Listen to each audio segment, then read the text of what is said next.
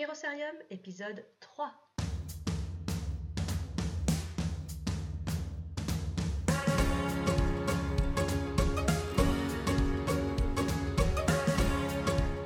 Si vous avez construit des châteaux dans les nuages, votre travail n'est pas vain. C'est là qu'ils doivent être. À présent, donnez-leur des fondations. J'ai bien aimé cette phrase qui nous vient d'un philosophe américain du 19e siècle, parce que dans l'épisode d'aujourd'hui, nous allons justement parler des fondations et de tout ce qu'elles offrent autour d'elles. Bonjour et bienvenue au sein de Kérosarium. Vous êtes sur le podcast des responsables d'associations et fondations. Ici, nous partageons nos expériences et nos meilleures pratiques pour être encore plus efficaces au quotidien. Je m'appelle Claire Ibouillard, je suis déléguée générale d'association et je suis la fondatrice de Kérosarium. Lors de chaque épisode, je vous emmène à la rencontre de délégués généraux avec pour objectif de partager un maximum de bonnes idées et de tuyaux concrets à mettre en pratique tous les jours dans nos métiers. Alors aujourd'hui, je suis à Lyon et je suis très heureuse de vous présenter une invitée exceptionnelle que je remercie. Il s'agit de Nathalie Holnet. Nathalie, bonjour, comment ça va? Bonjour, ça va très bien. C'est le 27 juillet aujourd'hui, c'est ça. Sainte-Nathalie. Ah, oh, bonne, bonne fête Nathalie Ah, Alors, euh, chères toutes et tous, Nathalie Holnet est la directrice de la Fondation Apicil. Donc oui, vous avez bien entendu, je parle bien d'Apicil, qui est un groupe de protection sociale que tout le monde connaît, mais là, attention, je parle de la Fondation Apicil, qui est une structure indépendante et reconnue d'utilité publique. Alors, Nathalie, euh, avant de vous poser mille questions sur euh, la façon dont vous pilotez cette fondation, dont tous les succès que vous avez, parce que vous faites des merveilles euh, dans la santé avec la fondation, vous faites des merveilles dans la lutte contre la douleur. Euh, je voudrais simplement rappeler que vous avez été en 2013 lauréate du prix des femmes de l'économie, que je vois d'ailleurs dans votre bureau et qui est magnifique, encore plus en vrai qu'en photo, dans la catégorie prix de l'entreprise responsable, si je ne me trompe pas. Exactement. Voilà. Alors, j'aimerais bien savoir comment vous en êtes arrivé là? Euh, Qu'est-ce qui a fait dans votre parcours que vous avez euh, pu intégrer la Fondation Apicil en 2006 Donc, ça fait 12 ans. Voilà, dites-moi euh, comment, comment ça s'est passé? Alors, comment ça s'est passé?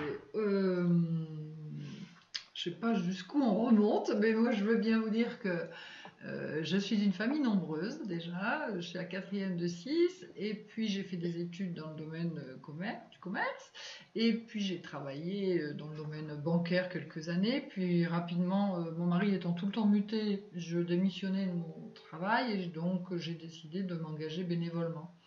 Et j'ai été présidente ou très engagée dans de nombreuses associations.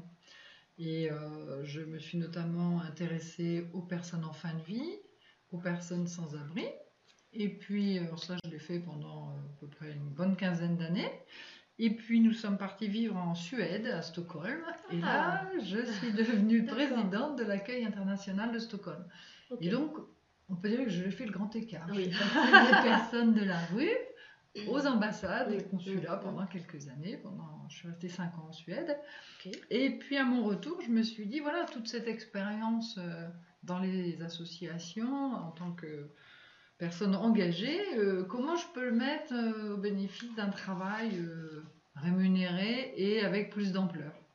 Et donc, je, je- je dis ça aussi pour parler à toutes les personnes qui sont bénévoles et leur dire que le bénévolat, ça a une vraie valeur. Moi, Ouais. je, suis vraiment convaincue que notre pays, sans ces multiples associations, ne serait pas ce qu'il est. Oui, c'est toute une économie et c'est euh, toute une force euh, au quotidien, mais les chiffres clés des associations sont énormes. en Énorme, France. Il y a énormément énorme. de bénévolat. Il y a plus de 2 millions, je crois, d'associations, c'est énorme. Oui. Alors le monde des fondations est un monde bien plus petit, hein, Mhm. c'est 4800, je crois à peu près. 4800 Fondations fondations en France. c'est- quand même énorme. Euh, voilà, mais bon, par rapport aux 2 millions d'associations, vous voyez comme c'est peu. Pardon. Et, et donc les fondations, euh, voilà, je suis arrivée à la fondation, euh, j'ai envie de dire c'était presque naturel, euh, dans le prolongement de ce que j'avais fait Oui. Voilà.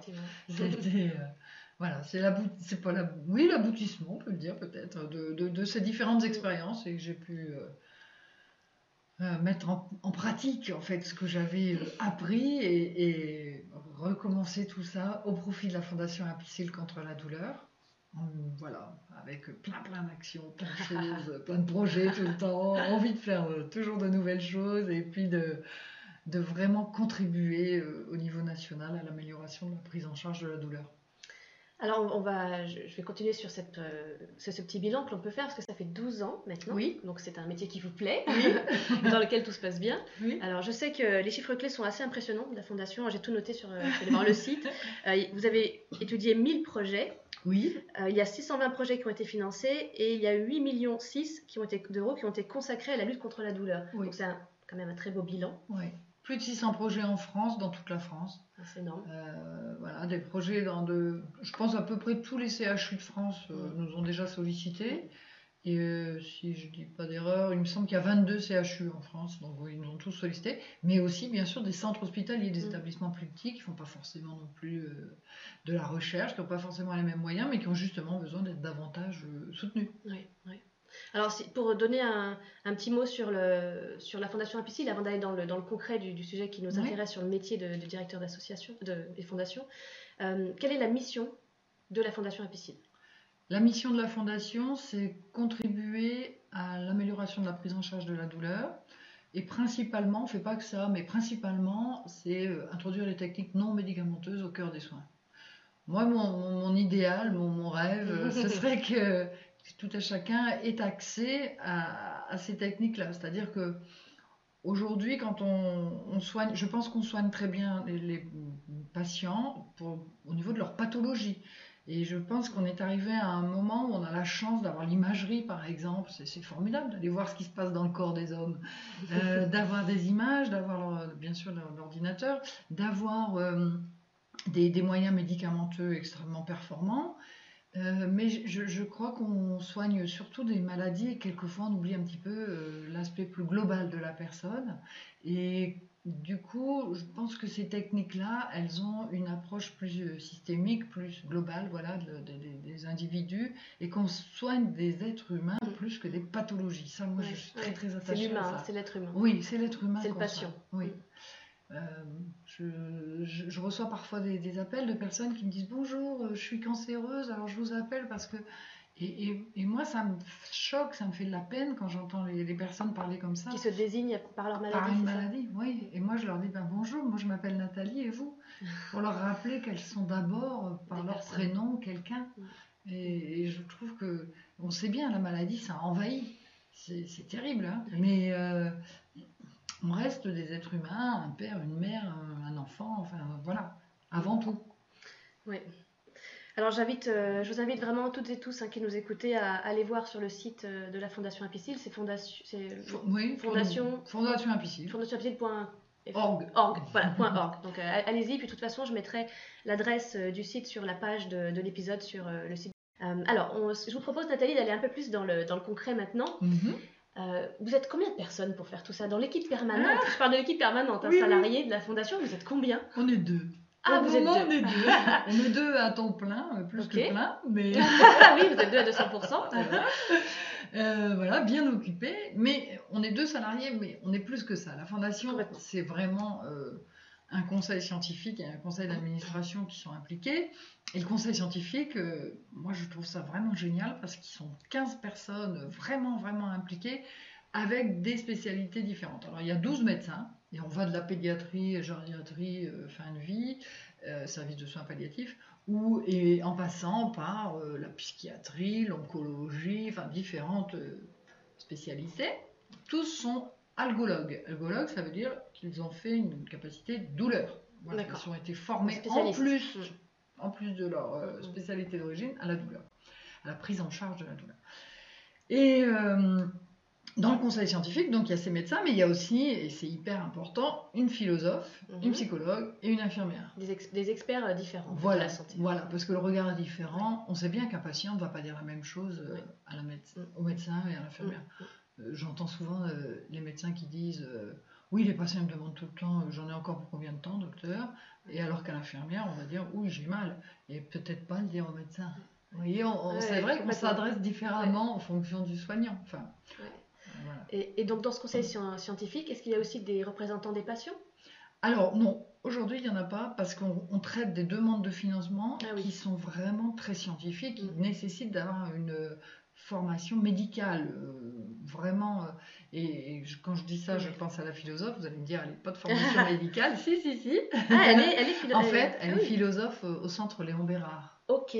depuis très longtemps. Elle connaît très bien la maladie, le traitement, tout ça, et elle a cette sensibilité à, au- à tout ce qui est médical. D'accord. Voilà, donc c'est c'est pour ça qu'aujourd'hui, mais c'est une évolution qui est possible. Il faut qu'on y réfléchisse. Hein. Il pourrait peut-être, il faut qu'on, c'est quelque chose. euh, moi, j'y ai déjà pensé. en Vous, disant- avez, déjà évoqué ça oui, potentiellement oui, oui, oui, je pense que ça serait bien. Je pensais au CISRA, euh, ça a changé de nom d'ailleurs, ça s'appelle plus CISRA, collectif interassociatif de la région Rhône-Alpes, qui regroupe euh, 160 ou 170 associations dans le domaine de la santé. Ah oui. Et je me disais que ce serait bien qu'on ait un de leurs représentants euh, dans notre conseil.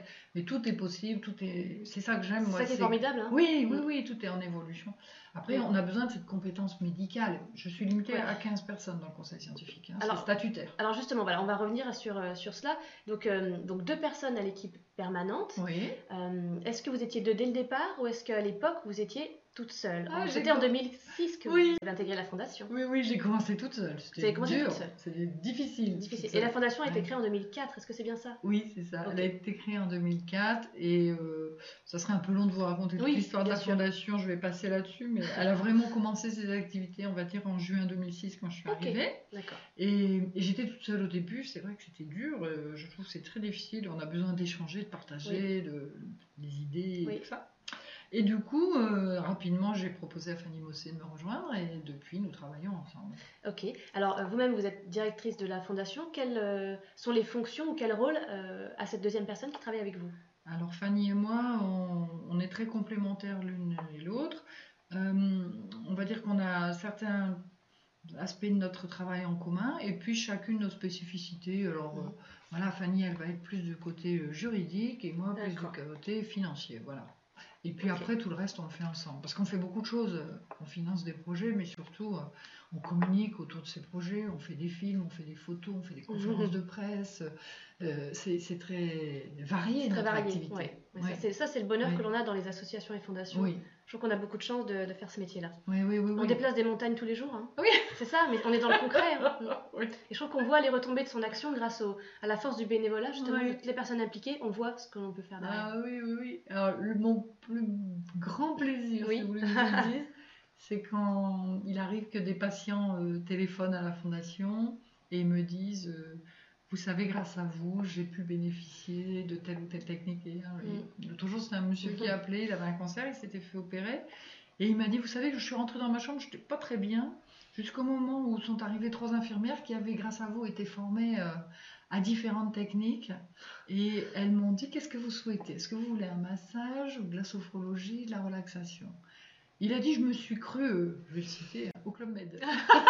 Ah, c'est incroyable de dire ça à l'hôpital. Ouais, génial. Incroyable. Et il a dit Le fait déjà qu'elles me disent On va prendre en charge votre douleur et mettre en place des actions pour que vous alliez mieux, ben déjà ça allait mieux. Mm, mm. Et puis, euh, il a testé deux des trois techniques qui étaient proposées.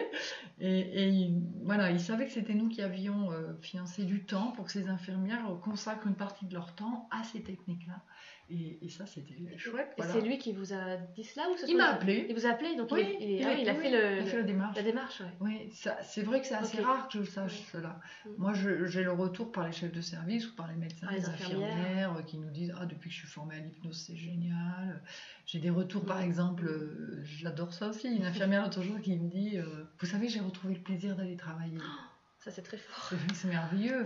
Surtout qu'à l'hôpital, on sait à quel point c'est difficile pour, Ah, les- le personnel hospitalier. Oui. Je le connais en particulier parce que euh, je- on en parlait juste avant, ma famille est dans, le- dans la, dans la médecine et je sais à quel point c'est très dur. Oui. Donc, si on contribue à donner envie de travailler, c'est vraiment En plus. bénéfique pour Oui, le patient, pour pour, le soignant, pour tout le monde. Oui. Voilà, pour la société. hein. Et voilà. Euh, alors je reviens sur, euh, sur la- le pilotage de la, de la fondation. Donc on a parlé de, de Fanny, de votre, du binôme que vous formez, en- Oui. formez ensemble. Euh, est-ce que, euh, est-ce que vous, vous, m'avez dit que vous étiez bien chargé, qu'il y avait Oui. du travail pour tout le monde Oui. et beaucoup plus. Est-ce que vous envisagez de, de grossir l'équipe? Oui. D'avoir une troisième personne? Oui, il y a quelqu'un qui va venir nous rejoindre prochainement. Ah, bah en plus c'est déjà sur les, Oui. c'est déjà presque prêt quoi. C'est- Oui, absolument. Ok. On a déjà signé le contrat de travail. Ah oui, oui. Ah, Est-ce qu'il est possible d'en parler un peu? Sans Oui, dire qui c'est, mais alors le la, poste peut-être. la- la personne qui va venir va nous. En fait, on, voilà, on va la- se lancer dans quelque chose qu'on n'a encore jamais fait. On est fondation reconnue d'utilité Oui. publique. ce qu'on fait, c'est super, on fait beaucoup de choses, mais on se dit qu'on peut peut-être faire encore plus, encore davantage. Et donc, euh, bah, comme toujours, le nerf de la guerre, c'est l'argent. Et donc, on s'est dit, on va faire des campagnes d'appel aux dons pour expliquer ce qu'on fait, comment on fait, et savoir si euh, certaines entreprises veulent nous, nous rejoindre dans ces, ces actions-là je crois que le, mécénat, on sait faire. Et donc, je pensais que la RSE, vous savez, les entreprises doivent euh, s'engager dans la RSE. Elles n'ont peut-être pas toujours la. je pensais aux moyennes, peut-être, entreprises qui ne sont pas encore euh, tout à fait bien les PME, équipées. voilà. les et leur dire bah, vous voulez qu'on le fasse, mais on va le faire pour vous. vous nous donnez des moyens, on, finance des projets et on viendra vous dire. Vous, j'aime bien dire raconter parce que c'est vraiment des histoires de vie. Et, et, donc, vous racontez avec cet argent ce qu'on a pu faire, ce que ça a pu apporter, comment vous contribuez à l'amélioration de la société et donc, on va recruter une personne qui aura euh, cette mission-là de, de sensibiliser les entreprises au rôle qu'elles peuvent jouer à nos côtés, avec nous. Et nous, on va le faire aussi pour elles. C'est génial. Les, je connais très bien l'implication des entreprises dans les, dans les associations, parce que même je suis déléguée générale d'associations professionnelles. Ça veut dire que je travaille au quotidien avec des entreprises qui sont adhérentes, fondatrices, créatrices d'associations pour, euh, pour des filières. Et on travaille énormément sur tout ce qui touche aux ressources humaines, à la RSE, à l'implication. Et je sais que les entreprises peuvent donner énormément. Là, est-ce que vous pensez les impliquer avec un, un engagement financier ou est-ce que vous imaginez les impliquer davantage dans une présence, peut-être une, d'implication des salariés Est-ce qu'il y a un message au-delà du mécénat, au-delà financier? Je pense plutôt à un mécénat financier dans le sens où faire du mécénat de compétences, c'est un peu compliqué. Mon sujet, c'est la douleur. C'est compliqué. Euh, aller en service de soins palliatifs, on n'y va pas comme ça. Il faut une formation. Euh, sensibiliser les salariés, peut-être de l'entreprise en interne. Aller rencontrer, absolument. Hein mm. Aller rencontrer les salariés en leur disant. Voilà voilà les techniques qui aujourd'hui émergent. Voilà, euh, c'est vraiment communiquer, faire savoir et que eux aussi soient nos ambassadeurs. Exactement. je le vois comme ça. Vous allez pouvoir démultiplier la connaissance de la, douleur et du fait que l'on peut essayer de d'atténuer la douleur, oui. peut-être l'éradiquer un jour, je ne sais pas. Vous croyez, qu'on y arrivera? Moi, je crois pas. Je pense que ça fait partie de la vie. Donc la douleur, il faut pas l'oublier. C'est un signal. Tout à l'heure, on se le disait. la, douleur, qu'est-ce que c'est la douleur? La douleur, c'est une sensation et c'est une émotion. Oui. Ça, c'est depuis 1979 euh, qu'on a donné cette définition. Avant, on parlait que de sensation. On a ajouté la dimension euh, émotionnelle. Et donc, euh, ça change la façon de prendre en charge la douleur si on la définit ah comme une émotion. Parce que du coup, les réponses, elles ne peuvent pas être que médicamenteuses. Mhm. Et donc, enfin, moi, je pense que ça, par cette définition, on, on montre toute la nécessité de trouver des techniques complémentaires qui qui correspondent à chacun. Et, je suis convaincue qu'on ne peut pas plaquer des techniques en disant, ben voilà, on va vous proposer ça, que vous allez faire ça. Non, non, non, non. Ce qui est important, justement, autant un médicament, il va être donné avec telle indication, autant là, comme on s'adresse aux personnes, on va pouvoir leur dire, est-ce que vous préférez un massage, ou de la relaxation, ou du yoga, ou du qigong, ou de l'acupuncture?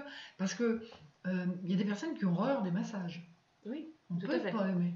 Et, donc, il faut respecter l'individu et lui donner, et donner une réponse appropriée, adaptée. Et je reviens à la définition de la douleur, euh, une sensation et une émotion. Donc, euh, donc euh, c'est compliqué et il va falloir s'adapter. Oui, tout à fait. Ok, ok. donc cette troisième personne va être en charge de déployer avec les, auprès des entreprises le partenariat, le mécénat, etc. Ok, génial. Ah, bravo, ça va être super. oui, ça va être un poste super intéressant en ah plus pour, cette personne. Nouveau challenge. Nouveau challenge, oui. Génial. Euh, donc là, pour l'équipe permanente, euh, on a, je pense qu'on a, on a, bien, on a bien compris. On va revenir à l'équipe euh, bénévole, à la gouvernance de la fondation. Oui. Est-ce que vous, donc vous avez un conseil d'administration? Est-ce qu'il y a aussi un bureau issu de ce conseil d'administration? Et à côté de cela, il y a ce fameux conseil scientifique. Oui. Et puis une assemblée générale, j'imagine. Non, on n'a pas ah, d'assemblée générale. On est fondation reconnue d'utilité publique. Alors vous allez peut-être m'expliquer ce qui, ce qui diffère. Oui. Alors, une, alors, je vais vous donner les grandes lignes parce que c'est un peu très théorique tout ça. Euh, sur une fondation reconnue d'utilité publique, la première grande caractéristique, et c'est pour ça que c'est un engagement très fort du groupe Apicil, c'est une fondation qui est créée pour une durée illimitée.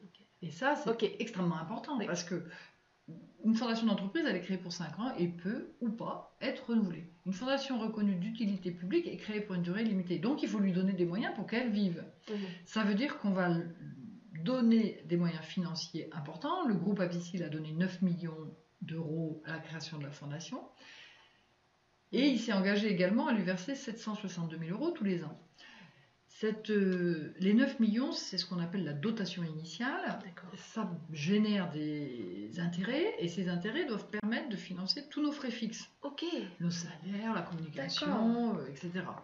Ce qui veut dire que si un jour, ce que je n'espère pas, bien sûr, le groupe Abyssil décidait de ne plus financer sa fondation, la fondation devrait continuer. Ok, parce, parce que ce fonds, de, ce fonds initial reste. Voilà, le fonds permet d'être euh, autonome et de poursuivre son activité, même si on n'avait plus de budget donné par le groupe. Donc c'est un, un don, cette, cette, ce- oui, c'est un don, absolument. Ça ne se reprend pas. Ça ne se reprend pas si un jour, pour une raison ou une autre, dans Ouais. très très longtemps, on décidait de dissoudre la fondation, cet argent euh, serait partagé entre des associations. Il ne reviendrait pas au groupe Apicil. C'est légal, c'est la loi.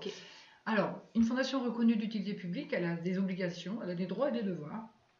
C'est normal, c'est comme ça que ça marche dans la vie. Alors, les- on va parler de ces devoirs. Des devoirs, euh, chaque année, nous faisons un rapport moral et un rapport financier au ministère de l'Intérieur et au ministère de la Santé. Ça, c'est la loi, hein, c'est vraiment Mhm. obligatoire. C'est pour ça que je travaille avec un, un expert comptable, un commissaire au compte pour tout ce qui est financier, et on fait un rapport d'activité de nos activités chaque année. Mhm.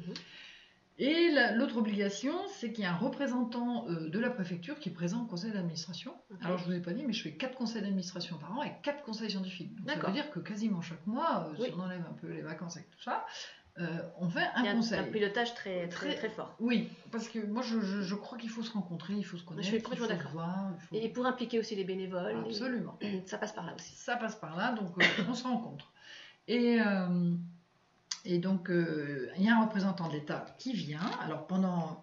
euh, c'est le, le préfet qui a délégué, et donc il y a un, un monsieur qui est là, monsieur Yves Husson, vient à chacun de nos conseils d'administration, il est présent. Et moi, je ne prends pas ça comme une, un- comme une contrainte, mais au contraire, comme une caution. Et oui, Puisqu'il est là et qu'il sait ce que nous faisons, c'est aussi une garantie que ce qui est voté par la Fondation Apicil euh, participe à une meilleure- un meilleur fonctionnement de notre société. Eh oui. Voilà. Et Eh donc, euh, moi, ça me plaît bien de, Ben oui. de partager ça avec ce monsieur. Et faire un rapport au ministère de la Santé, c'est pareil. Je trouve que c'est Ah, super, c'est un super outil important. aussi. hein, C'est très Voilà. important. Moi, j'ai fait partie d'une commission ministérielle à un moment pendant un an et Oui. demi parce que ben, ils nous avaient repérés euh, comme étant euh, voilà, jouant un, rô- un rôle. Il faut rester modeste hein, par rapport au budget global de la Mm, santé. euh, c'est peu, mais euh, c'est beaucoup aussi. Donc, euh, voilà. Donc euh, des conseils euh, impliqués. Donc, et, je voulais vous dire, pour le Oui. conseil scientifique, euh, leur implication va Mhm. jusqu'au fait que donc euh, ils vont lire des demandes de subventions. Et quand euh, ils vont venir à la fondation et qu'on va se réunir, ça se passe à 18h30 le soir, après la journée de travail, et ça peut durer jusqu'à 10h, 11h, minuit. Mm. Et les professionnels euh, qui sont ici, tous ces professionnels de santé, ont lu les dossiers avant de venir. Et ils le savent, j'y tiens beaucoup. et pour être sûr que les dossiers soient bien lus, ils doivent m'adresser avant les conseils leur grille de critères remplie pour chacun des dossiers. Ok. Est-ce qu'ils le Oui. font Ah oui, oui, oui, c'est pas la peine de venir si on les a pas lus. Ah oui, oui. ils savent que c'est pas la peine de venir Oui. s'ils ne l'ont pas fait. Ah oui, oui, oui. Vous réussissez à être euh, un peu strict, ou en tout cas à mettre un cadre. un Oui, cadre. oui, oui, oui. C'est bénéfique pour tout le monde parce que venir Mhm. sans avoir lu le dossier, euh, ça apporte pas grand-chose. Donc on doit avoir lu le dossier pour venir à- au conseil.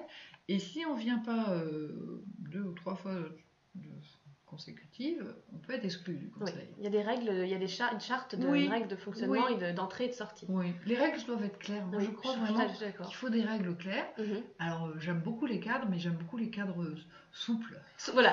En fait, vous avez, euh, oui, on a un espace, un périmètre dans lequel on peut évoluer. Il y a une souplesse, mais attention, on sait aussi qu'à un moment, voilà, Il y a un cadre. Et puis, il faut le connaître. il faut le connaître.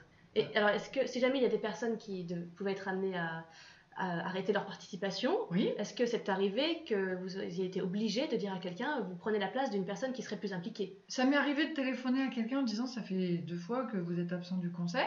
Si vous ne pensez pas venir la prochaine fois, je vous rappelle que peut-être qu'il faudra penser à laisser votre place. Si vous avez d'autres priorités en ce moment, c'est normal. Oui. On a le droit dans la vie de changer, d'avoir d'autres. Voilà. C'est pas une critique, c'est ça. c'est comme ça, c'est la vie. Et puis vous, vous avez besoin de quelqu'un euh, pour les dossiers, Oui, donc il faut quelqu'un de présent. Oui, on est 15, ils sont 15 au conseil scientifique, ils doivent être 15.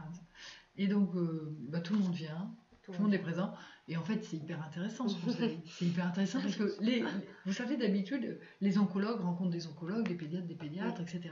Et ici, on fait vraiment du transversal. Ça. Et ça, c'est génial. Et puis qu'une infirmière puisse rencontrer des professeurs, des médecins, une, psy, une philosophe, une psychologue, ça, c'est merveilleux. Moi, j'adore les conseils scientifiques. Hein. C'est oui. extrêmement intéressant.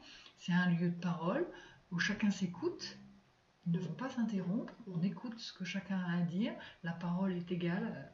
Enfin, moi, oui, je... chacun a la même voix, oui. le même poids dans oui. la voix. Oui. Et, et ça, c'est très, c'est pour ces personnes qui s'impliquent en plus de leur travail. On, donc on le dit, c'est le soir après la journée mmh. de boulot. Parfois, mmh. c'est le midi dans certaines mmh. autres associations, fondations. Ou très tôt le matin, on a des journées à rallonge. Ils sont débordés comme tout le monde.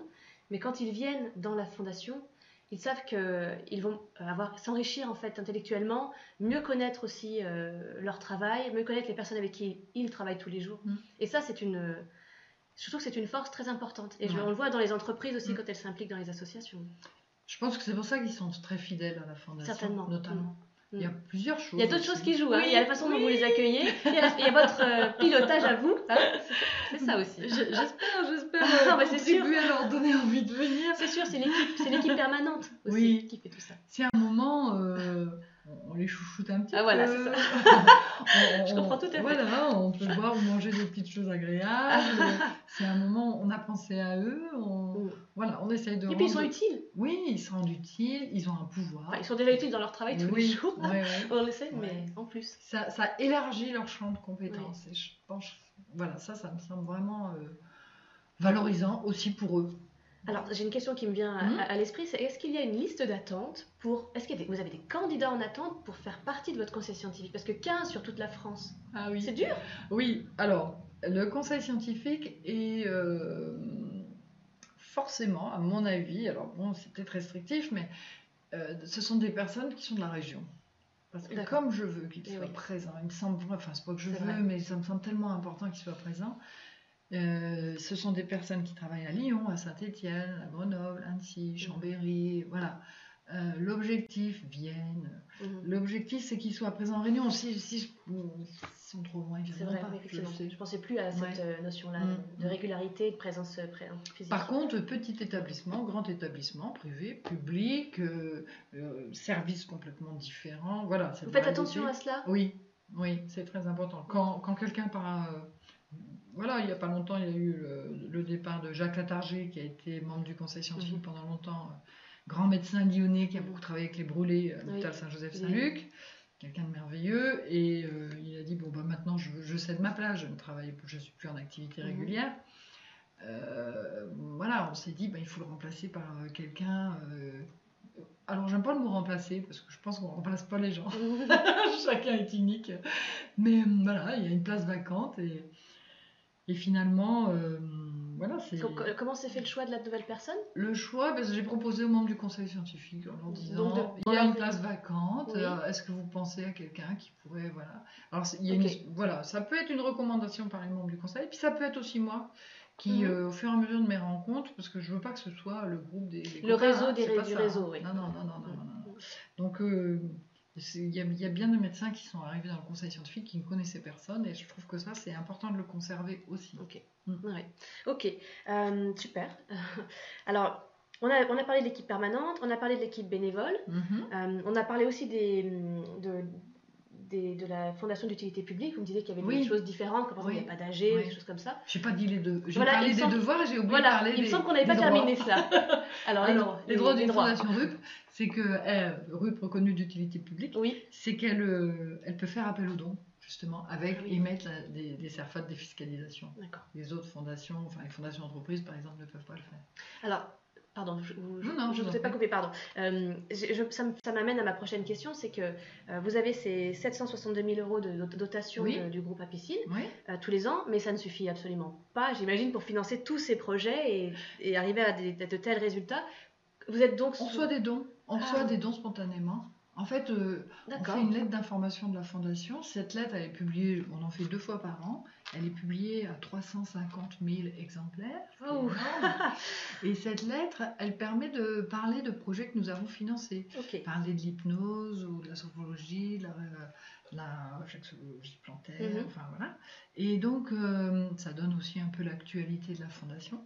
Et dans cette lettre, il y a un petit coupon d'appel aux dons. Et puis sur notre site Apicil aussi, on- les, les dons en ligne sont possibles. Donc on en reçoit un petit peu. Mais jusqu'à maintenant, on n'a vraiment pas été très actifs. Moi, je suis pas très Vous bonne, ne euh, développiez pas pas mon cette, sujet. euh, Mais là- Puis je peux, voilà, j'avais pas le temps non plus de Ouais, faire ça. Et hum, je préfère, enfin, je pensais qu'il était très important euh, de, de capitaliser sur euh, les projets financés et leur suivi, la pérennisation. Moi, Sur les résultats. Les fait. résultats. sur le terrain. Carrément. Ça, c'est vraiment. Moi, j'ai deux mots qui me reviennent sans arrêt c'est essaimage et pérennisation. Essaimer pour faire connaître et faire en sorte qu'un bon projet soit reproduit ailleurs. Ça, c'est vraiment mon but. Et euh, pérennisation, c'est mon, mon objectif ultime, bien sûr, c'est que l'établissement finance une fois que nous, on a arrêté de financer. Ah oui, c'est la pérennité de l'action. Ah oui. C'est ça qui était Oui. important chez vous. C'est Oui. l'engagement aussi de, de l'établissement. Je vais vous donner un petit exemple.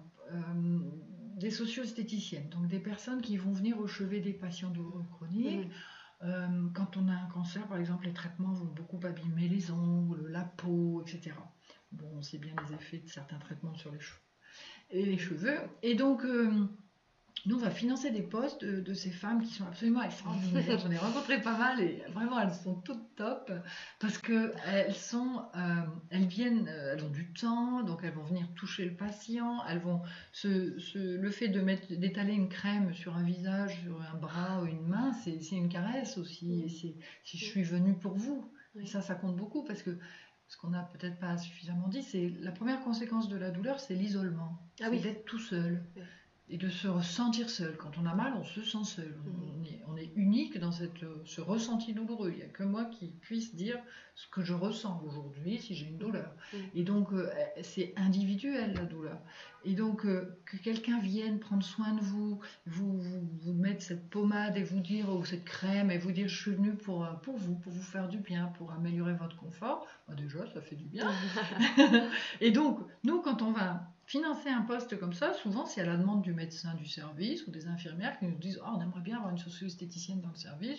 Soit il y en a une qui était venue en stage et puis elle doit partir parce qu'il n'y a pas de financement, soit euh, la socio-esthéticienne euh, s'est présentée et ils ont envie de, de- de tester. Nous, on est là pour les aider à tester et à apporter Mhm. la preuve et évaluer euh, l'activité.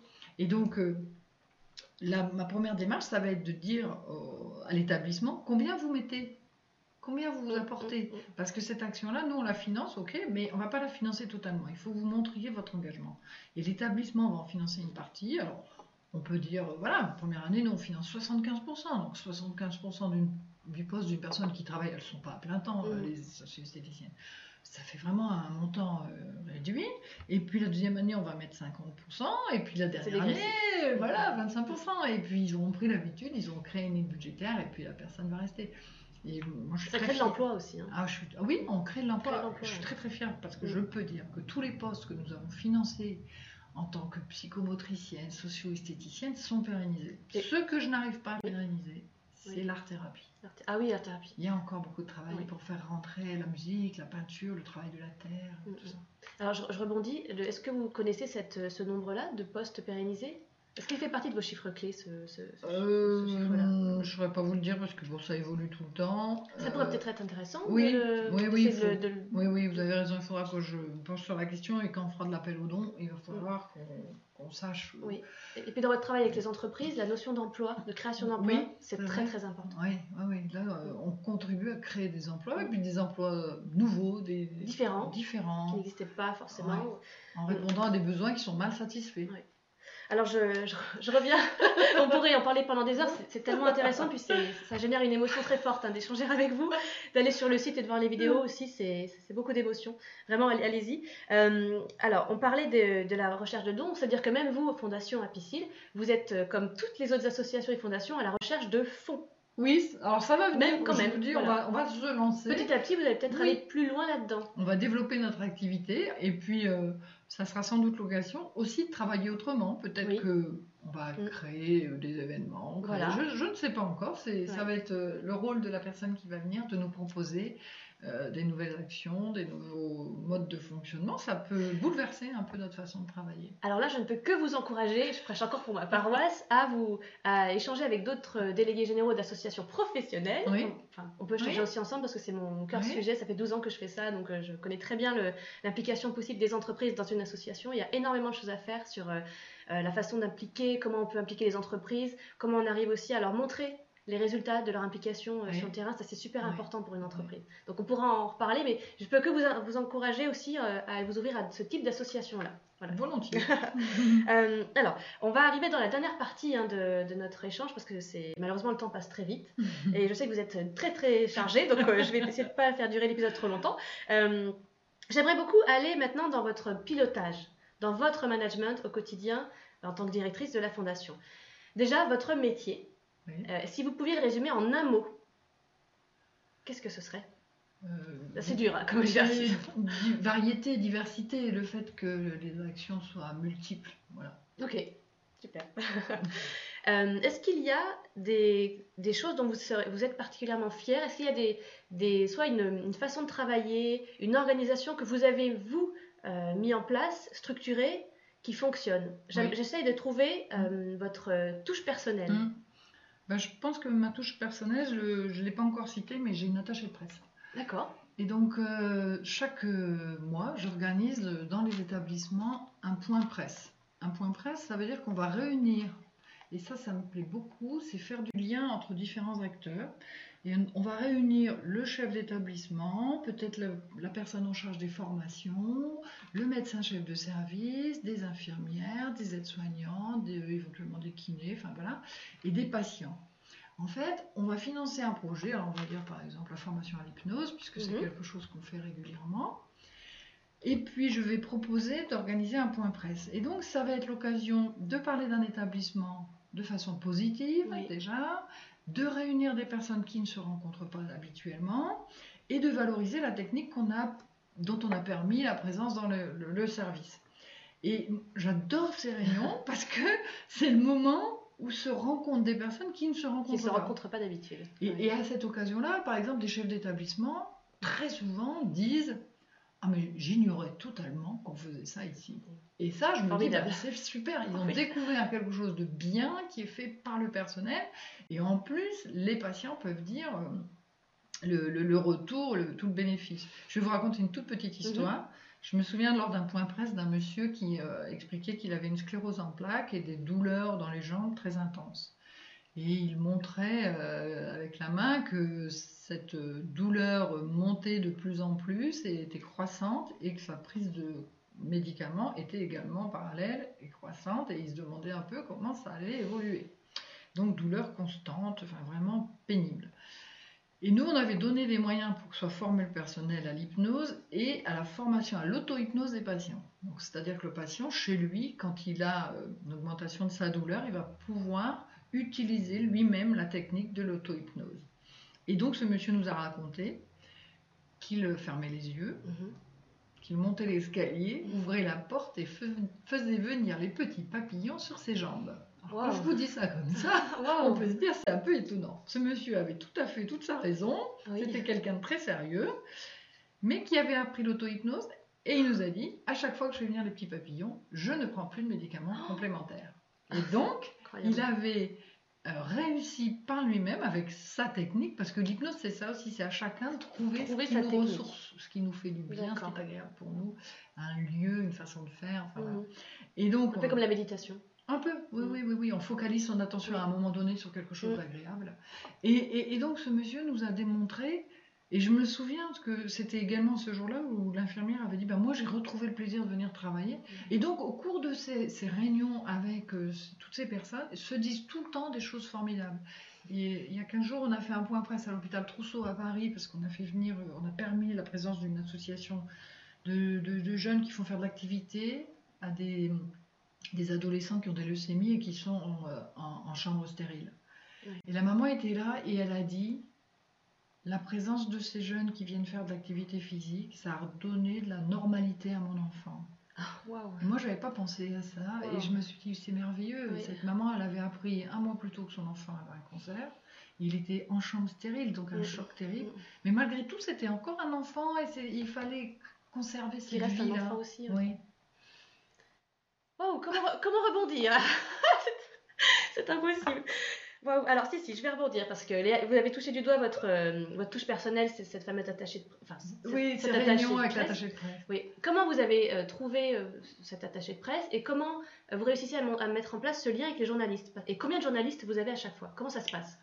Alors, Vilma Audin, qui est l'attachée de presse de la Fondation, c'est quelqu'un qui travaille, qui est indépendante, qui Mhm. travaille depuis longtemps dans le domaine, euh, qui est attachée de presse depuis longtemps, Mhm. qui est quelqu'un de sérieux. J'ai rencontré, bah, j'ai fait comme tout le monde, hein, quand il faut recruter quelqu'un, Oui. je me suis renseignée qui, euh, qui est attaché de presse à Lyon, qui est plus ou moins sensibilisé au, au sujet de la santé. Et puis euh, voilà, j'en ai rencontré quelques-uns et j'ai proposé à Vilma qu'on Mhm. travaille ensemble et ça se passe très bien. Elle est très sérieuse, elle travaille très bien. Et donc on fait des invitations presse, des dossiers de presse et on donne de l'information. Maintenant on est reconnu par les journalistes comme étant euh, euh, sérieux et, pouvant fournir de l'information pour les journalistes. Et donc on est cité dans des revues euh, nationales, euh, régionales, euh, spécialisées en santé ou pas. Voilà. Et l'année dernière, euh, on a eu par exemple 130 articles qui Mhm. ont cité des projets. 130 retombées presse Oui, dans, dans l'année. oui, Sur oui, l'année, c'est super. super. Voilà, et donc euh, chaque année, euh, ces retombées presse. euh, alors il y a le quotidien du- médecin, par exemple, aussi, qui nous cite régulièrement, Top oui. Santé, enfin, Les- des magazines. Donc des supports spécialisés, ouais. mais pas que. Pas que. C'est ça, hein, Ça peut même être de la presse généraliste. Oui, oui, ça peut être le progrès qui, qui parle de la fondation, qui organise une conférence. euh. Donc il faut oser euh, contacter les journalistes. Il faut, Oui. si d'autres euh, dirigeants de fondation nous écoutent, Oui. il ne faut, faut pas hésiter. Oui, oui, oui, Mm. vraiment, communiquer, faire savoir. Mm. C'est toujours cette question d'essaimer, Oui. de partager, de faire connaître. Planter les petites graines et à un moment ça pousse. ouais. Ok. Ouais. Alors c'est tous les mois, c'est ça? Non. Les, les points presse, oui, j'en fais un peu. c'est une par fois mois. par mois. Et donc est-ce que les journalistes viennent une fois par mois? Parce que la- Oui. quand on travaille avec les journalistes assez régulièrement, la difficulté c'est de les faire venir dans ces conférences de Oui, presse. c'est compliqué, c'est vrai. Euh, quelquefois, ils sont peu nombreux, je suis un peu déçue. Et quelquefois, ils sont nombreux. bon, mais comme j'en fais tous les mois, je ne les fais pas tous à Lyon. Oui, donc ah, ces conférences Ah. de presse sont partout en À France. Toulouse, à Brest, je vais dans les établissements faire Ok. la presse. Ah oui, Dans les- où on a subventionné un projet. Donc, ça peut être à Lille, à Brest, à Toulouse, partout. À Paris. Donc on sollicite pas les mêmes journalistes Non, tout le temps et c'est voilà. Une super idée. Ok, ok. Euh, si vous me permettez, je mettrai peut-être les, co- les coordonnées de votre attaché de presse Oui. euh, éventuellement dans la page Bien de l'épisode, si jamais c'est possible. Voilà. Euh, super. Alors, euh, est-ce que si vous aviez un conseil à donner à un dirigeant de fondation, par exemple quelqu'un qui vient de prendre le, le poste, euh, son poste dans une fondation, ou qui euh, est expérimenté mais euh, vient de lancer une fondation, quels sont les trucs et astuces qu'il faudrait retenir? Qu'est-ce qui marche? Je ne vais pas vous donner un, truc particulier, mais j'ai- envie de dire qu'il faut rester ouvert, qu'il faut être curieux, Mhm. qu'il faut s'intéresser à, à l'évolution de notre société en général. Et de. Voilà, moi je, moi je crois au plus profond de moi que vraiment l'approche globale du patient, c'est extrêmement important. Et si je pense ça, c'est parce que je vais à des tas de conférences, parce que je lis des tas de choses dans des sujets variés, et, et que ça m'a amené sans doute à, à penser comme cela. Donc euh, restez curieux, intéressez-vous à ce qui se passe. Et puis, euh, quand j'ai commencé à travailler à la fondation, j'ai contacté d'autres responsables de fondation Mhm. en disant Je suis directrice de la fondation Implicile, mais franchement, je sais pas bien ce que je vais faire. Vous pouvez me raconter ce que c'est votre travail. Et c'est comme ça que ça m'a aidé euh, dans la construction de mon poste, parce que c'est vrai que délégué d'une fondation, c'est il y a pas. Ce ne pas des métiers très connus, pas, hein, pas très généraux. hein. Voilà, il y a un référentiel, mais bon, c'est quand même. euh, voilà, chacun euh, construit un peu son Mm. poste. C'est ça, exactement. Voilà. Exactement ça. Il faut construire. Et alors, j'avais été rencontrée à l'époque euh, le, le délégué de la Fondation Mérieux. Mhm. Et euh, je lui avais dit comment vous faites pour sélectionner des projets? Il m'avait dit bah, on a une grille de critères. Je lui ai dit on peut la regarder ensemble. Et puis finalement, j'ai travaillé avec lui pour la création d'une grille de critères. Du coup, il a modifié la sienne. Il m'a dit Ah, bah, ça c'est bien, j'avais pas pensé à ça. Bah oui. Et puis moi, ça m'a donné une trame. Mais bien sûr, cette grille de critères, je l'ai travaillée avec les membres du conseil scientifique parce que ce sont eux qui vont l'utiliser. Et donc, c'était à eux de la construire. Mais j'avais fait une proposition. Voilà, moi je crois vraiment qu'il faut travailler en, en transversal, Mhm. aller rencontrer les autres, il faut oser. Oser, oser, c'est ça. On l'a dit tout à l'heure. Mm. Il faut y aller. hein. Mais là, le, le- le partage avec, les, avec nos pairs, Oui. c'est exactement la raison pour laquelle je, je- je lance ce nouveau podcast dédié aux délégués généraux de tout type d'associations et fondations. Parce que même si la structure que l'on euh, dirige est complètement différente, elle n'a pas du tout le même objet, c'est ce métier que l'on partage.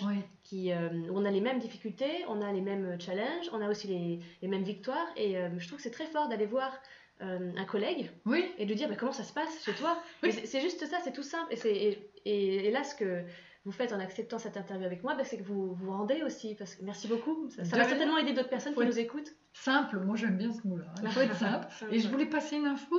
Le 1er octobre, c'est la journée européenne des fondations. D'accord. Et les fondations de la région Auvergne-Rhône-Alpes organisent un événement qui aura lieu à la mairie de Lyon Ah, super. le 1er octobre à 18h30. D'accord. Et donc, euh, bah, il faudra se, se renseigner pour euh, s'inscrire à cet événement. Qui est ouvert à qui est tout ouvert à tous et qui est gratuit. Mhm. Et l'objectif était surtout de rencontrer des chefs d'entreprise et de leur montrer que c'était po- possible d'avoir une fondation, leur montrer des exemples de ce que nous faisons pour leur donner envie. Génial. Alors, je merci pour l'information. Je le mettrai cette euh, date sur le- le- la page de l'épisode. Et puis, dès que je trouverai plus d'informations, je les mettrai également. Merci beaucoup. Euh, bah, J'y serai aussi. Bah, volontiers, bienvenue. Mais, euh, super, super, super. Euh, il nous reste encore, on va dire, 5 minutes à peu près. Est-ce que je peux aller sur euh, une question peut-être un peu plus sensible? Est-ce qu'il y a des choses que vous avez essayé de mettre en place qui n'ont pas aussi bien marché que prévu? Est-ce qu'il y a des leçons à tirer? Je ne parle pas forcément d'échecs, mais même si l'échec est positif, mhm. euh, de tests. Je dirais plutôt de tests qui n'ont pas fonctionné autant que vous le souhaiteriez. Est-ce que c'est arrivé? Euh, je ne j'ai pas quelque chose qui me saute à l'esprit là. Euh, Peut-être que s'il y avait quelque chose que j'aimerais améliorer, Oui. c'est le suivi des projets euh, sur le terrain. Sur l'après, vous voulez dire Une fois l'après-financement qu'on a financé, voilà, et vraiment euh, avoir encore plus d'informations sur ce que, ce que devient le projet. Bon, là, on en a plus de 600. Hmm, C'est énorme. difficile de tous les suivre euh, parce qu'il y a à la fois moi je suis dans le projet on dit projectif. Je veux- euh, voilà on est toujours dans l'innovation. Nous on est toujours en train de chercher quels sont les besoins émergents pour essayer de les satisfaire pour Oui. tout mettre en œuvre pour que ça puisse se réaliser. Donc c'est toujours être moi là dans mon agenda je commence à regarder septembre 2019 donc on est tout le temps dans, à l'avance et Mm. toujours à se dire futur. voilà, quels sont les futurs congrès où il faudra aller, il faudra être, euh, voilà, qu'est-ce qu'il faut connaître. Et en même temps, il ne faut pas oublier tout ce qu'on a déjà financé, qu'est-ce que ça a donné. Et, et donc, euh, c'est ça, il faut trouver ce juste équilibre entre le futur et le passé, et aujourd'hui, maintenant. Tout à fait. Et euh, voilà, si j'avais un regret, c'est peut-être ça, c'est de se dire, je sens qu'il y a des projets qui m'ont échappé, qu'à un moment donné, je me suis dit, oh, ça serait chouette de, de savoir ce que ça devient, et puis, puis j'ai peut-être oublié, puis il y en a eu d'autres, et puis voilà, c'est ça que... que- Néanmoins, on, on a mis en place un système sur mesure absolument Mhm. merveilleux avec Access. On a travaillé euh, euh, pour avoir. euh, vous pouvez me demander un, un nom de dossier et hop, Ah, ah, je ah. vous dirai où ça en est si on l'a payé, pas payé, euh, combien ont été formés, etc. On fait un suivi extrêmement pointu Mhm. de chaque dossier. Mais c'est plus sur le terrain que j'ai envie d'aller Oui. davantage. Et euh, j'ai pas toujours le temps. euh, voilà. Je- les journées sont trop petites. Les joies sont trop petites. Mais ça, ça, vous tou- touchez du doigt quelque chose qui est extrêmement difficile, c'est que comme on est toujours dans la production euh, de nouvelles actions et euh, on est dans un métier où on est euh, en lien avec des bénévoles, avec des partenaires, avec des, des bénéficiaires, on est de partout et hum, de toujours penser à l'avenir. Je, je trouve qu'à un moment, réussir à communiquer, ou ne serait-ce qu'à prendre euh, le pouls de- des, des choses que l'on a mises en place, Oui. c'est extrêmement difficile. Mm. Mais j'ai l'impression que vous communiquez quand même euh, assez bien et assez souvent. Vous réussissez à, à- à bloquer de votre temps et de celle de votre équipe, et le temps de votre équipe, sur la communication. ou- Comment vous faites pour réussir à communiquer? Parce que au-delà de, de- de suivre les projets déjà euh, lancés, c'est aussi les comment on arrive à faire une petite pause pour ne pas oublier de communiquer sur ce que l'on fait? Et pas être que dans la production. En fait, je me suis dit, quels sont les différents moyens de communiquer aujourd'hui?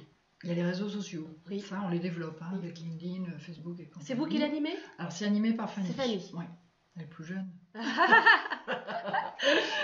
Euh, les réseaux sociaux. Des photos. Moi, je crois beaucoup au pouvoir de l'image. Donc, on, on va.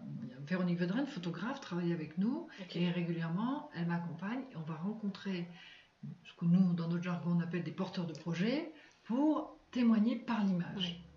Nous faisons des films. On en a fini un la semaine dernière sur la méditation de pleine conscience, filmé à l'hôpital de Toulouse. Il va être sur notre site dans quelques jours. auprès d'adolescents douloureux chroniques, avec des résultats absolument formidables. On fait des conférences de presse, parce que les journalistes peuvent aider à communiquer. On a euh, un site internet, évidemment. Et on fait une lettre d'information publiée, je vous le disais, à 350 000 exemplaires. Voilà, j'ai essayé de balayer un petit peu tous les moyens de communication possibles. Et là, pardon, je rebondis, la lettre d'information, qui, euh, en fait, qui, qui fait le contenu? Nous, L'équipe, Fanny oui, et vous oui, Fanny et moi, on écrit Ok. ensemble. euh, Donc vous avez une réunion d'éditorial Oui. euh, Oui. tous les mois. Régulièrement, on se dit tiens, ce projet-là, euh, il est intéressant, il pourrait être dupliqué, euh, ça fonctionne bien. L'équipe médicale a l'air très satisfaite, les patients aussi, il y a des bons retours. Mhm. Il faut qu'on le fasse savoir pour donner envie à d'autres de le faire. Donc en fait, au fil de l'eau, vous voyez Oui. quelque chose d'intéressant, Oui. vous dites celui-là, on le met dans une news. Oui, Et vous avez, vous avez une réunion d'éditorial toutes les deux oui, C'est compris dans votre organisation oui, oui, oui, Et comment vous faites vos réunions d'équipe justement? Alors vous êtes deux, mais demain vous serez trois. Quelle est votre organisation là-dessus? Est-ce que c'est tous les lundis matins Est-ce que c'est tous les vendredis après-midi? Est-ce que je peux vous demander? Alors le, le cadre est souple, Ah, Toujours, toujours le cadre est souple. donc c'est pas tous les lundis à 8 Ok. heures. c'est euh, régulièrement, peut-être pas assez souvent aussi, je sais pas, il faudrait demander à Fanny. hein. Euh, mais régulièrement, bon, à deux, on se parle. quand C'est plus spontané que Oui, Prévu dans le Oui. calendrier. en fait, oui, mais on se dit, bon, là, il faut qu'on travaille sur la lettre, tu viens dans mon bureau, on se met autour de la table et on en parle, et qu'est-ce qu'on va faire, et on fait. euh, on choisit ensemble les sujets que l'on va aborder. euh, voilà, on se dit tiens il faut faire faire des photos, on va aller avec la photographe, etc. Voilà, on travaille ensemble. Ça, c'est vraiment un travail en commun. Et puis il y a une façon de travailler qui est très importante, c'est autour du café dans la cuisine. hein. Tout à fait, tout à fait. Autour du café, c'est la meilleure chose. Que ce soit pour euh, mobiliser les adhérents aussi et leur permettre de se rencontrer ou pour l'équipe. ouais. Ça vient compléter, Ça je vient dirais, compléter. les réunions un peu plus officielles. voilà, c'est prendre des temps de pause, des temps d'échange, de, de discussion, de partage, de comment on se sent, comment. Puis il y a des jours où on est plus ou moins disposé. Mm, mm, c'est- mm. Voilà, c'est normal, c'est la vie. Mais alors cette, euh, cette newsletter, je reste encore dessus parce que c'est, Oui. en fait, je sais que c'est pour tout- beaucoup de personnes qui dirigent des associations et fondations, faire la newsletter, la lancer et réussir à la pérenniser, c'est surtout ça la difficulté parce que ça prend énormément de temps Oui. et souvent on est dans des équipes permanentes Oui. très restreintes comme vous, une, deux ou trois personnes. Vous arrivez à avoir, une récurrence sur votre tête d'info? Ah oui, oui, c'est tous les six mois, quoi qu'il arrive. Parce Tous les six fait, mois, ok. Elle est jointe à Apicil. Apicil fait un magazine qui s'appelle Tempo, qui est adressé à ses clients retraités. Et donc, euh, c'est pour ça que c'est un nombre aussi important, puisqu'elle est envoyée en même temps que Tempo. Et nous, on la diffuse aussi dans les consultations de douleur des hôpitaux. Il y a 250 consultations douleur en France, hein, dans des lieux de soins. Donc, euh, il y a des petits paquets de, de lettres qui vont dans les consultations douleur. Et puis, on a un fichier euh, qui est plutôt bien organisé depuis le temps. Et donc, on l'envoie à nos contacts. Alors, elle est envoyée version papier, mais elle est surtout aussi, bien sûr, diffusée par mail, encore plus que- qu'en papier. euh, Voilà, elle est largement diffusée. Super, bravo. Euh, J'ai un autre point que j'aimerais aborder avec vous, ce serait votre zone de génie. Oula. Alors, je vais vous expliquer. oula. Non, c'est très simple et on, en a, on a tous notre, euh, notre zone de génie. Euh, la zone de génie, c'est là où vous excellez, c'est quelque chose que vous faites très bien, vous savez le faire, ça marche bien, vous avez des, des réussites, mais en plus, c'est quelque chose que vous aimez faire. Hmm. Vous, vous excellez et vous adorez le faire. Hmm. Est-ce que vous pourriez Oui.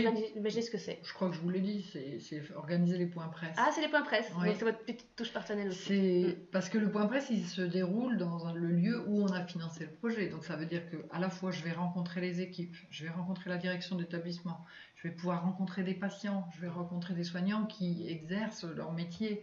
Et, et moi, c'est ça, c'est cette transversalité qui me plaît, c'est de se dire, euh, on a, grâce à ce projet, on a permis à des personnes de communiquer entre elles et c'est vraiment ce, ce partage entre les, les personnes. C'est ça que moi j'adore. Oui, oui. Je pense que l'organisation des points presse, ça va. Super. Euh, avant de, de- de conclure notre, notre échange, euh, j'aimerais vous demander comment est-ce que vous faites pour euh, rester toujours dans l'innovation et imaginer le futur de la fondation, mais à- peut-être à 5 ans. Euh, comment vous faites pour ne pas oublier votre vision, votre mission et rester bien aligné pour toujours innover? Alors, il y a, à mon avis, il y a un aller-retour à faire. C'est-à-dire que régulièrement, je relis les statuts. D'accord Parce que ce sont des, ces documents fondateurs. Oui, et c'est oui. important de ne pas les oublier. Je- franchement, je les lis C'est régulièrement. très important de les connaître par cœur, les statuts. Voilà. J'aime bien me dire, ah oui, tiens, bon, voilà. Donc je lis les statuts, ça c'est un peu la vision vers le passé. Et, et puis, euh, pour voir de le, aller de l'avant, euh, en allant beaucoup dans les congrès, je, connais les résultats des dernières recherches, des ah. derniers travaux de recherche par exemple. Je rencontre des médecins, je vais dans les congrès médicaux où je rencontre des médecins qui nous disent Ah bah tiens, il y a ça qui est apparu, on a telle nouveauté, soit par des traitements médicamenteux, soit par des techniques, soit par euh, des projets de recherche qui ont été faits au Canada ou dans les pays nordiques qui ont peut-être un peu d'avance sur nous. Et donc, euh, ça, c'est voilà, c'est naviguer entre le, passé et le futur. Mhm. Et, et, puis, on est forcément dans l'innovation puisque les dossiers qui nous parviennent sont le résultat de constats de soignants qui euh, voient une évolution et se disent il faut qu'on améliore notre façon de procéder. Et donc, euh, forcément, ce sont des choses nouvelles, différentes qu'il faut mettre en place. Donc, on est dans le futur déjà. Enfin, voilà, serait que par, l'objet. encore. Mm. Donc, euh, c'est pour ça que moi, je suis très, très attachée au fait qu'on finance des projets qui émanent du terrain ce sont eux, ceux qui sont sur le terrain, qui savent ce, que, ce dont ils ont besoin les patients et qu'on écoute les patients aussi. Le, retour des patients euh, est, fondamental. Je, suis convaincue qu'il y a 30 ans, les patients ne demandaient pas la même chose qu'aujourd'hui. Avant, on espérait guérir, maintenant, on espère guérir en bonne santé, bien, ne pas avoir de douleur, etc. C'est vrai. Bon, super, merci. Euh, est-ce qu'il y a quelque chose que vous voudriez ajouter?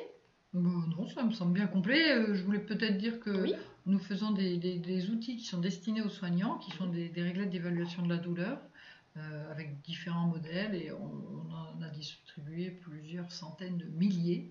c'est vous dire que on est sollicité de, toute la France pour euh, ces outils qui permettent de mieux prendre en charge la douleur. Et vous me disiez en fait avant, avant que l'on commence l'interview que lieu de faire des, stylos ou des, ou des porte-crayons, ben, vous avez choisi de faire des oui de quelque chose d'utile. Oui, voilà, des outils utiles. Mmh, voilà, voilà. Pour les personnes avec qui vous travaillez. Oui, voilà. Et puis la toute toute dernière chose que j'aimerais dire, c'est mmh. que le symbole de la fondation, c'est un petit pot de miel. Donc, je vais me faire plaisir de vous en remettre. Ah, merci. euh, je mettrai la photo sur le site. Super, c'est gentil. Le miel, euh, c'est non médicamenteux. Quand on a mal à la gorge, ça adoucit euh, la gorge. Euh, c'est un produit qui est sain et c'est la douceur contre la douleur. Et je pense que c'est ça qu'il faut. J'adore, merci beaucoup, super. Merci Nathalie, on arrive à, la fin de cette, euh, cet épisode. Euh, et je, suis vraiment ravie. Si jamais il y a des personnes qui souhaitent vous contacter pour euh, parler de leur métier, échanger avec vous, comment est-ce qu'ils peuvent faire? Mon adresse c'est info-fondation-apicil.org. Génial, je mettrai tout ça sur la page de l'épisode. C'est tout pour aujourd'hui. Merci beaucoup Nathalie, c'était génial de, faire cet épisode avec vous. Merci à vous. Euh, merci à vous pour votre écoute. J'espère que vous avez apprécié cet épisode et qu'il vous permettra de mettre en place de nouvelles idées dans votre fondation. Euh, si oui, en tout cas, je vous invite à partager l'épisode au sein de votre réseau et je vous invite aussi à vous abonner pour que nous restions en contact. Je serai en tout cas vraiment ravie d'avoir votre retour dans les commentaires. N'hésitez pas à me dire qui vous êtes, quelle est votre fondation, votre association. Et en tout cas, je vous dis à très bientôt pour un nouvel épisode. Au revoir. Au revoir.